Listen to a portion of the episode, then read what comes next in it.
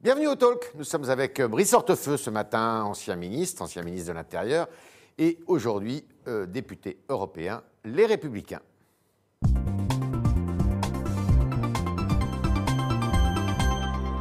Brice Hortefeux, bonjour. Bonjour. Merci d'être parmi nous. Euh, alors, on, on, sent euh, un petit air enthousiaste quand même à droite, là. On se reprend à espérer alors que pendant des, mois et des mois, eh bien, le ton n'était pas très, très positif. Vous avez euh, utilisé le bon mot, c'est le mot espérer. Quelle est la leçon? Vous savez, ça ne sert à rien de tortiller, il faut mmh. aller euh, dire les choses simplement, objectivement. La leçon de ce scrutin, elle est très claire. C'est que LR, euh, c'est l'espoir. en marche, c'est un mirage. Mmh. le Rassemblement national, c'est une impasse. Et la gauche, un puzzle. Mhm. Donc, on a une responsabilité, nous, la famille des républicains, on a une responsabilité bien particulière qui est de porter l'espoir d'alternance. Premier parti de France, là. Aujourd'hui, aujourd'hui, nous sommes clairement, c'est maintenant démontré, c'est mhm. une observation, c'est pas, pas subjectif. Nous sommes le premier, la première famille politique, à la fois euh, municipale, euh, départementale, régionale, sénatoriale, militante et première force d'opposition à l'Assemblée nationale. Donc ça nous donne bien sûr une responsabilité tout à fait particulière. Alors il y a un mot que vous n'avez pas prononcé qui inquiète quand même pas mal de gens, c'est celui de l'abstention. Euh, comment vous l'interprétez, cette abstention? Alors, il y, a des commentaires qui l'attribuent plutôt à de l'indifférence par rapport à un scrutin euh, qui ne trouve pas euh, beaucoup d'intérêt, auquel il ne trouve pas beaucoup d'intérêt, et d'autres qui disent bah, c'est quand même encore la manifestation d'une certaine colère, d'un rejet du personnel politique. Il y a. D'abord, c'est une déchirure démocratique. Mm-hmm. Et nous devons tous en prendre notre part de responsabilité, les responsables politiques, dont je fais partie, donc je ouais. aussi à cette, cette crainte. Euh, les médias, sans doute, qui ne savent pas euh, répondre aussi ou poser les bonnes questions, suscitant euh, les réponses aux attentes de nos concitoyens. Il y a sans doute des éléments euh, techniques. C'est vrai que cela doit sans doute évoluer, euh, mhm. euh, à la fois les modalités de vote, peut-être même le jour du vote, peut-être même la, facilité pour des procurations, peut-être même le vote par correspondance. Je crois qu'il y a tous ces éléments. Mais je pense que ce n'est pas l'élément essentiel. Je pense que l'élément essentiel, c'est l'erreur de la, de, la, conception de la vie politique d'Emmanuel Macron et de sa majorité. Euh, on paye euh, le en même temps, hmm. le ni droite ni gauche. Euh, le au-dessus,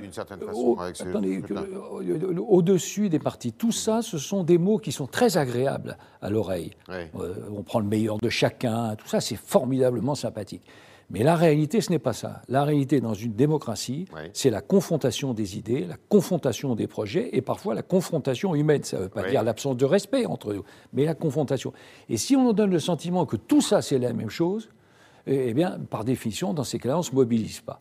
Vous savez, euh, il y a euh, quelques années, au début du quinquennat, euh, Emmanuel Macron avait dit qu'il allait réenchanter la politique. Aujourd'hui, ce sont les électeurs qui déchantent. Mhm. Et donc, ils ne se rendent pas aux urnes. Le match euh, qui était maintes fois annoncé, euh, retour d'une certaine façon entre Marine Le Pen et Emmanuel Macron pour 2022, euh, pour vous, il n'est pas écrit, ce n'est pas une certitude. Et la droite peut s'inviter au festin. Bien sûr. Il y a aujourd'hui deux Français sur trois. Oui. Il y a l'expression de Valéry Giscard d'Estaing. Mhm. Il y a aujourd'hui deux Français sur trois, en tout cas ça apparaît dans les enquêtes d'opinion, qui ne veulent pas de ce face-à-face entre Emmanuel Macron et Marine Le Pen. Ils ont certainement raison. Euh, parce qu'à un moment donné, une fois qu'on gratte le vernis de tout cela, on s'aperçoit des réalités. Mhm. Euh, c'est-à-dire que le Rassemblement national, c'est effectivement une impasse, c'est-à-dire qu'on ne gagne pas avec le Rassemblement national, et que Emmanuel Macron et Marine Le Pen sont aujourd'hui euh, les frères siamois de la vie politique, qui mhm. se tiennent l'un sur l'autre, s'appuient l'un sur l'autre pour se sauver l'un et l'autre. C'est ça la, réalité. Et donc, une fois que l'on gratte tout ça, on s'aperçoit un certain nombre de choses. Mhm. Le Rassemblement national, ce sont les problèmes posés, jamais les solutions. Mhm. Et quant à Emmanuel Macron, c'est euh, un bilan qui est un bilan euh, euh, qui se résume à deux mots, désordre et sur place. désordre, on l'a vécu, désordre social avec les gilets jaunes, désordre sanitaire avec cette succession incroyable. On, on oublie avec l'actualité, mais cette succession incroyable euh, de retard. C'est un désordre administratif, comme on vient de le voir avec l'organisation très bizarre de ces élections où les électeurs ne recevaient pas soit les professions de foi, soit les bulletins de vote, soit les deux, ou refusaient plus, recevaient plusieurs fois la même chose, ou ne recevaient rien. Donc désordre administratif et en même temps sur place parce que à un moment donné, il faut se poser la question, au bout de cinq ans, quelle grande réforme le quinquennat aura-t-il porté? Et, vous n'en voyez pas et je ne vois pas de, moi, de grande réforme qui a été, y le, celle du Code du travail euh Écoutez, qu'est-ce qui restera? Est-ce que, là, je sens que le président de la République, qui à défaut d'agir en profondeur communique et sans euh, les aspirations, depuis trois jours, nous, maintenant, on nous ressort la réforme des retraites. Euh, parce que précisément, euh, sans doute sent-il bien que ça sera la faiblesse de son bilan, et un bilan dans lequel on n'a rien bougé. juste un mot des retraites. Tous les responsables précédents ont agi sur les retraites. Il faut Chirac, François Fillon. écoutez, bien sûr qu'il faut faire tout, mais j'insiste bien là-dessus tous les responsables précédents, de Jacques Chirac à Nicolas Sarkozy, François Fillon et tout ça, ont pris des initiatives pour essayer de corriger la trajectoire des retraites. Aujourd'hui, la retraite, ça coûte 320 milliards. C'est ça ce que ça coûte. Et 320 milliards, on sait qu'il y avait 4 euh, cotisants pour un retraité en, 1960, qu'il y en a 1,7 aujourd'hui. Vous savez, euh, chacun comprend que ça, va dans le mur. Donc il faut prendre sa retraite. et il faut prendre des mesures pour les, retraites, Et on s'aperçoit que précisément, on agite des mots et en réalité, on n'agit pas. Alors, la droite, euh, il y a beaucoup de figures qui se sont distinguées, de, la droite qui se sont distinguées dans ce scrutin. Xavier Bertrand dans les Hauts-de-France, Madame Pécresse en Ile-de-France, Monsieur Vauquier en Provence, en, Auvergne-Rhône-Alpes. Euh, on sait qu'ils ont des ambitions, les uns et les autres, présidentielles. Comment vous allez départager toutes ces candidatures potentielles? Il n'y en a qu'une qui est officielle aujourd'hui, c'est celle de Xavier Bertrand, mais on sait qu'il y a beaucoup de monde au portillon, si vous me permettez l'expression. Comment on départage? Euh, Ce matin, dans le Figaro, euh, Pierre Charon, que vous connaissez bien, dit il faut accélérer le mouvement. Bon, D'abord, il faut euh, bien comprendre que l'élection présidentielle, c'est bien sûr l'élection majeure, mhm. et que, à mon sens, l'élection présidentielle n'est pas une démarche solidaire solitaire, mais doit être un élan solidaire. Oui. Ce n'est pas la même chose. Euh, deuxième réflexion, c'est que nous avons la chance euh, d'avoir euh, chez nous, contrairement à d'autres, contrairement à En Marche, contrairement au Parti Socialiste, contrairement à bien d'autres, au Rassemblement National, nous avons la chance d'avoir plusieurs candidats. D'abord, si vous me le permettez, il y a le candidat qui est, à mes yeux, le candidat espéré euh, qu'est Nicolas Sarkozy. Moi, j'ai décidé il y a très longtemps d'être sarkozyste et euh, je le serai jusqu'au bout, donc je ne changerai pas. vous souhaiteriez qu'il soit encore candidat cette fois? J'espérerais qu'il soit candidat, mais euh, vous savez, je, n'oublie pas cette, cette formule de, cet écrivain canadienne, Gabriel Roy, qui était primé mmh. par l'Académie, qui avait dit la profusion des talents ne console pas de celui que l'on préférerait. Euh, donc, euh, ça s'applique, pour, en tout cas à mes yeux, pour Nicolas, Sarkozy. Après, il y a bien sûr François Barouin, euh, qui, est un, qui serait le candidat naturel de rassemblement. Et puis, il y a des candidats légitimes. Mhm. Il y a bien sûr Bruno Retailleau, qui, qui, a une très grande qui s'appuie sur une forte cohérence idéologique. Michel Barnier, qui jouit d'une aura internationale qui est importante. il y a euh, bien sûr Valérie Pécresse, qui a remporté un très beau succès dans une région difficile, euh, et euh, qui ajoute à, sa démarche une sensibilité à la fois environnementale, féministe et ainsi de suite. Et vous venez de le dire, il y a Laurent Vauquier. Laurent Vauquier a remporté le plus beau succès mhm. à l'occasion de ces élections régionales. Et il faut s'interroger pourquoi. Moi, je vois plusieurs raisons. D'abord, comme les présidents sortants, ceux que vous avez cités, euh, Xavier Bertrand, euh, Renaud Muselier, euh, donc c'est d'abord le résultat d'un travail, d'un investissement personnel. Président de région, vous savez, ce sont des kilomètres et des kilomètres avalés, ce sont des, semaines sans interruption. Surtout que les régions sont, grandes. Surtout que les régions sont immenses. La région Vendrona, c'est 8 millions d'habitants. Il y a une diagonale qui fait 650 km, 650 km de long. Il faut 6 à 7 heures pour les faire, parce que tout n'est pas sous le, régime des, des, autoroutes. Bref, donc c'est la première raison, un travail de terrain. La deuxième raison, qui est une raison très importante, c'est que euh, s'appuie sur des convictions fortes, assumées, jamais reniées. Et c'est votre favori Attendez. Et troisième élément, Laurent Wauquiez aussi a su faire preuve de fidélité, de loyauté à sa famille politique, qu'il n'a jamais quittée, même dans les moments euh, les plus difficiles. Et je pense que c'est précisément la conjonction de ces trois traits de caractère et qui font qu'il a recueilli ce très large assentiment. Vous savez, Laurent Vauquier a été couvert de blessures, et elles sont aujourd'hui cicatrisées. Et c'est votre favori je, dis qu'il y a aujourd'hui plusieurs candidats qui sont candidats légitimes. Il y en a un que vous n'avez pas cité, c'est Xavier Bertrand. Oui, Xavier Bertrand, euh, bon, s'est auto-proclamé euh, candidat euh, de, à l'occasion de cette élection présidentielle. Moi, je crois à une démarche collective. Mmh.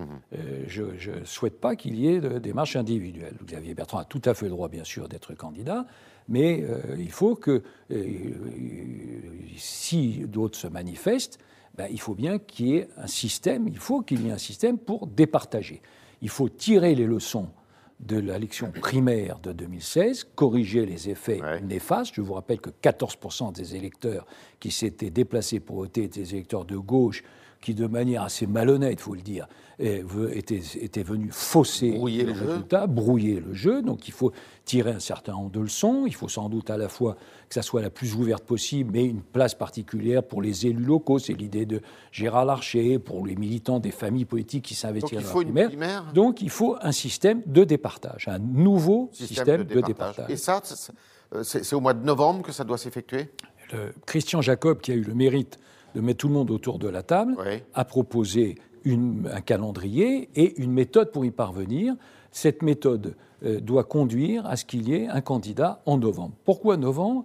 Parce que c'est d'ailleurs la période traditionnelle pendant, au cours de laquelle les candidats, que ce soit Jacques Chirac ou Nicolas Sarkozy, par exemple, s'étaient déclarés et euh, avaient annoncé leur candidature. Donc nous serons prêts très exactement dans euh, l'époque et le mois qui est le mois traditionnel de déclaration des candidats. C'est d'ailleurs en novembre 2016, si ma mémoire est bonne, que François Fillon avait gagné la primaire. Absolument, c'est pour ça que je vous cite le mois de novembre. La dernière fois.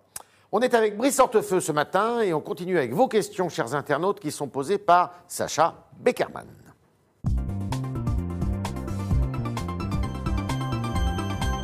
Bonjour Sacha. Bonjour Yves, bonjour Brice Hortefeux.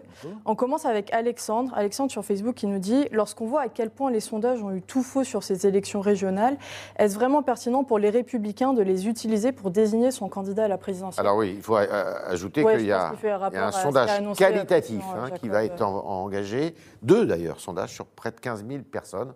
Ça. Euh, pendant l'été. Donc c'est quelque chose d'ailleurs qui sera présenté mardi. On a mardi soir Christian Jacob réuni les instances de notre famille, ce qu'on appelle le bureau politique, ce qui n'est pas sans doute un beau mot parce que ça renvoie à des années euh, et d'autres pays.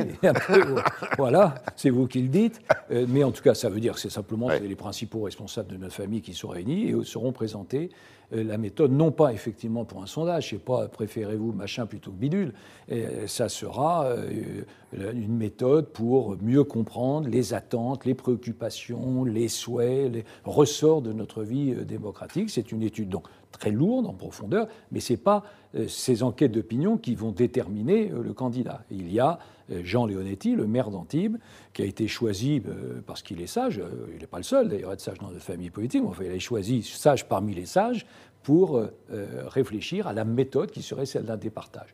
Donc, encore une fois, la méthode est simple. On a mardi prochain une réunion dans laquelle on présente cette, cette étude au fin, euh, début, tout début septembre, une réunion des jeunes qui se tiendra en région parisienne, au cours de laquelle on présentera la synthèse du projet des, Républicains, sur lequel pourra s'appuyer le moment venu le, président, le, candidat à la présidence de la République. Et puis, euh, nous aurons donc un système de départage qui euh, sera utilisé selon les préconisations de Jean, de Jean Leonetti pour aboutir donc à un, candidat en novembre. Autre question, Sacha. On continue avec Patrick, toujours sur Facebook, qui vous dit Si la droite revient au pouvoir, euh, reviendrez-vous sur la réforme des, régions menée par François Hollande en 2014 Écoutez, je ne le, euh, ça, je ne le sais pas, parce qu'il y a des avis euh, qui sont nuancés selon les cas. Moi, je vous donne l'exemple je suis conseiller régional en Auvergne-Rhône-Alpes. J'étais très réservé sur cette fusion. Très réservé. Pourquoi? Parce que l'Auvergne, c'est un petit territoire Et euh, Rhône-Alpes, c'est un, territoire puissant. Le rapport est de 1 à 5 en matière économique, démographique et ainsi de suite. Donc il y avait un danger que ben, cette fusion aboutisse à la dilution et la disparition. Et il a fallu toute l'énergie de leur invoquer pour que euh, finalement l'Auvergne, je pense, soit aujourd'hui gagnante. Mais rien, euh, par définition, de garantie qu'il y aura toujours un président auvergnat pour Auvergne-Rhône-Alpes. Donc euh, je pense qu'il y a une réflexion qui doit être menée. En tout cas, ce qui paraît assez certain, c'est que cette réflexion sera menée en profondeur, en Alsace notamment. On change complètement de sujet. Seriez-vous favorable à la vaccination obligatoire des soignants, vous demande Sylvain ah, c'est une question qui se pose. Oui, moi je suis, euh, je suis un, libéral, donc je ne suis pas a priori euh, pour une vaccination obligatoire. Simplement, euh, j'observe que celle-ci existe déjà dans un certain nombre de domaines pour chacun de nous. Donc, au minimum, qu'il y ait une stimulation qui soit un peu appuyée pour les soignants parce que c'est un se protéger eux-mêmes et protéger aussi tous ceux qui viennent s'y rendre. Nous, on a tous autour de nous euh, des exemples de personnes qui se sont rendues en milieu hospitalier et qui ont contracté euh, le Covid à cette occasion. Hmm. Autre question. On continue sur le Covid. Euh, Alizé qui vous demande si le, si le gouvernement pardon, aurait-il dû revoir sa copie sur le déconfinement avec l'arrivée du variant Delta? C'est trop tôt pour le dire, même si je suis comme tout un chacun, moi je ne suis pas un scientifique, donc j'observe. Euh, on nous disait que c'était 10% euh, il y a quelques jours euh, des, cas contaminés et qu'aujourd'hui on est déjà à 20%. Euh, il y a un principe scientifique que j'ai bien compris de tous ces scientifiques qui viennent s'exprimer tous les jours à la télévision. On se demande bien quand ils voient des patients, euh, mais euh, ils nous expliquent qu'un variant prend toujours le, pas sur le précédent. Et donc c'est ce qui est en train de se décider. J'espère comme tout un chacun que si ce variant est plus contagieux, il n'est pas pour autant plus grave. Dernière petite question. Alors, cette nuit, le Sénat a adopté un projet de loi renforçant les mesures antiterroristes et le renseignement. Euh, sur le Figaro.fr, Fifounet dénonce une loi destinée à surveiller un peu plus les Français. Euh, que lui répondez-vous? Euh, Je dis que la menace terroriste, et là j'ai des souvenirs évidemment plus précis et plus personnels, la menace terroriste, elle est permanente et donc la vigilance doit être totale et tous les moyens doivent être utilisés pour s'adapter et, si possible, prévenir, voire anticiper euh, cette menace. Donc toute mesure qui permet de renforcer la lutte contre le terrorisme, euh, qui a frappé quand même gravement notre pays, puisqu'il y a plus de 200, autour de 240-250 victimes, malheureusement, doit être encouragée. Merci Brice Hortefeux, merci, de votre passage dans les locaux du Figaro, dans les studios du Figaro. Merci à vous autres d'avoir posé vos questions qui étaient relayées ce matin par Sacha Beckerman. Merci Sacha. Et puis évidemment, à demain, si vous le voulez bien.